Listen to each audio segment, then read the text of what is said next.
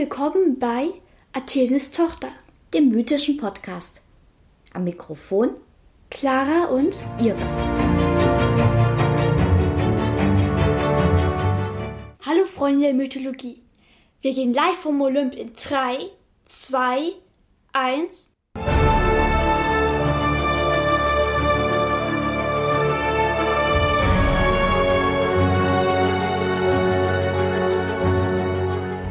Clara, was hast du uns dieses Mal für eine Geschichte mitgebracht?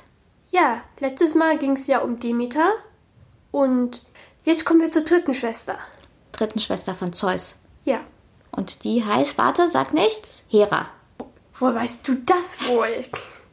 ja, jedenfalls, Hera war eigentlich fast so wie das Ebenbild ihrer Mutter Rea. Bloß sie hatte einen Unterschied. Total mieser Charakter. Sagen wir so ein bisschen wie du, wenn du gerade schlechte Laune hast. Und damit sozusagen, ja, Jungs durften, sagen wir mal, mussten 20 Meter Abstand halten. Ihre Mutter Rea überlegte deshalb auch, wie sie eben Hera dazu bringen konnte, ihren ja, Charakter mehr unter Kontrolle zu halten. Und deshalb schickte sie Hera zu ihrem Onkel Okeanos auf den Meeresgrund, damit sie eben da der Einsamkeit ein bisschen mehr an ihrem Charakter feilen konnte. Mhm, damit sie nur den Fischen auf den Keks geht. Ungefähr. Als Hera dann sozusagen zurück auf den Olymp kam, hat sich zwar ihr Charakter gebessert, aber er war immer noch mies. Und die meisten Götter schlugen sich dann eben Hera aus dem Kopf. Immer noch zu schwierig. Aber hier ist das zu raten, welcher Gott saß als Herausforderung? Zeus. Du weißt es. ja, jedenfalls, ja. Zeus? Nein, akzeptiere ich nicht, war sein Motto. Und er schloss mit Hera eine Wette ab. Also er sagt, wenn du sagst, ich liebe dich, musst du mich heiraten. Aber warum sollte Hera das tun? Genau, das war der Grund, weshalb Hera auch zustimmte. Und jetzt erzähle ich auch, warum Hera manchmal mit einem Kuckuck abgebildet wird. Sie hat sich bestimmt einen Trick ausgedacht? Nein. Und es ist so, eines Tages flog ihr nämlich in einer stürmischen Nacht ein Kuckuck durchs Fenster. Den zog sie dann auf und ja, sie, das, es war sozusagen so ein bisschen wie ein Haustier für sie. Und sie sagte auch einmal zu ihm, ich liebe dich. Was ah, denkst du, was passierte? Dass sozusagen der Kuckuck war in Wirklichkeit Zeus. Schlaues Köpfchen. Ja, der fuhr natürlich sein Versprechen ein. Naja, es wurde eine ziemlich tolle Hochzeit auf Kreta. Ja, die Insel, wo sozusagen ja Zeus geboren wurde. Und da, es wurden alle dazu eingeladen. Alle, wirklich alle. Tiere, Menschen, Sterbliche, Unsterbliche. Braucht man eine Menge Essen. Ja. Und sozusagen Hermes musste die Einladung verteilen. Der hatte sehr wahrscheinlich ziemlich miese Laune. Dem muss wahrscheinlich so gehen wie den DHL-Fahrern vor Weihnachten. Ja, doch extremer. Und jedenfalls, eine Nymphe hatte überhaupt keinen Bock auf diese Hochzeit. Wie hieß die? Chilone. Und als Hermes ihr zum zweiten Mal aufforderte, dann eben mitzukommen, sagte sie, ich will nicht, ich will lieber zu Hause bleiben. Was denkst du, was Hermes dann gemacht hat? Hm, vielleicht ist er dann selber gegangen. Er war sowieso eingeladen.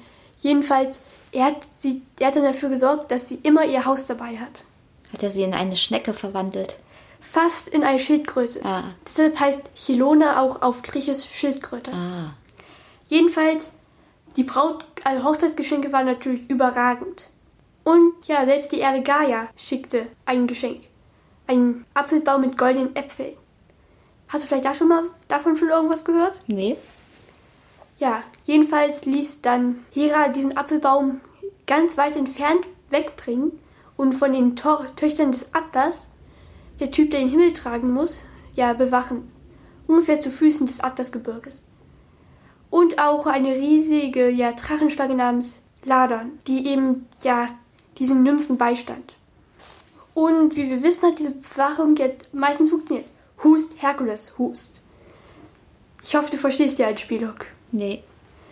Zu Herkules Aufgaben gehörte doch, er musste auch einen goldenen Apfel aus einem Garten stehlen. Ah, okay. Aber die Geschichte hast du ja noch nicht erzählt. Aber ja, aber es ist Das ist sozusagen die Vorgeschichte so ein bisschen dazu. Jedenfalls, 300 Jahre ging die Ehe gut. Immerhin. Für Gott nicht sehr lange. Jedenfalls, natürlich bekamen Hera und Zeus auch Kinder. Der erste war ein Junge. Ares. Das ist der Gott der Jagd, oder? Nein, des Krieges. Ah, Oder wie ich es lieber nenne, blutrünstigen Abgemetzel. Ja, hat ungefähr den miesen Charakter seiner Mom geerbt. Da wissen wir ja, wo es herkommt. Und die zweite war eine zweitrangige Göttin namens Hebe, die Göttin der ewigen Jugend. Und das, die dritte Tochter ist ein bisschen paradox. Sie hieß Eileithyia. Sehr schwieriger Name. Ich wette, ich habe ihn falsch ausgesprochen. Ja, sie war nämlich die Göttin der Geburt und war eben auch zuletzt geboren. Bisschen paradox. Ja, jedenfalls, dann brach das vierte Jahrhundert an. das hört sich an, als ob es da Ärger gab. Natürlich. Zeus war nämlich einfach sozusagen nicht gerade der beste Gatte. 300 Na- Jahre konnte er sich zusammenreißen, 400, äh, äh. Und die Zeus-Kinder schossen wie aus dem Boden wie Pilze. Lass mich raten. Das waren Zeus-Kinder, die nicht von Hera waren. Schlaues Köpfchen. Und Zeus konnte sich nicht mehr damit rausreden, dass die sozusagen, dass das Kinder aus vor der Ehe waren, weil manche davon waren sterblich und sahen deutlich jünger als 300 Jahre aus. Ja. Jedenfalls war Hera dann einmal so sauer, dass sie zu Zeus sagte, ich wette mit dir, ich brauche dich doch nicht mal zum Kinderkriegen. Und dann? Bekam sie auch ein Kind ohne Zeus. Bloß, ja, ist ja vielleicht doch mit Zeus ein bisschen besser gelaufen. Hast du schon mal was von Hephaistos gehört?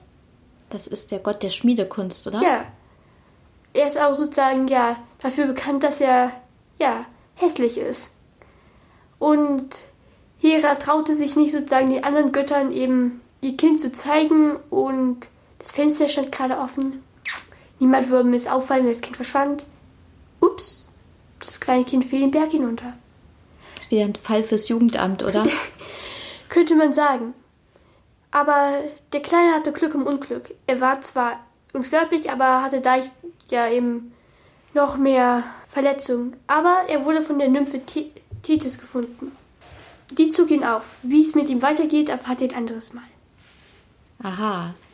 Das heißt, Hera und Zeus hatten zusammen, wenn ich richtig gezählt habe, drei Kinder. Ja. Und Hera hatte alleine noch ihren Sohn Hephaistos. Aber sagen genau, aber man muss hier hervorhalten, sie war sozusagen eigentlich ihrem Gatten immer treu. Sie ist nie fremdgegangen. Obwohl er sie so oft betrogen hat. Ja. Und ein Fall, wo ich Hera sagen könnte, hättest du es doch lieber mal gemacht, das erzähle ich euch beim nächsten Mal. Dann sind wir ja gespannt. Dann vielen Dank fürs Zuhören. Und bis zum nächsten Mal. Das war Athenes Tochter. Bis zum nächsten Mal. Und bleibt auf unserer Seite des Stücks.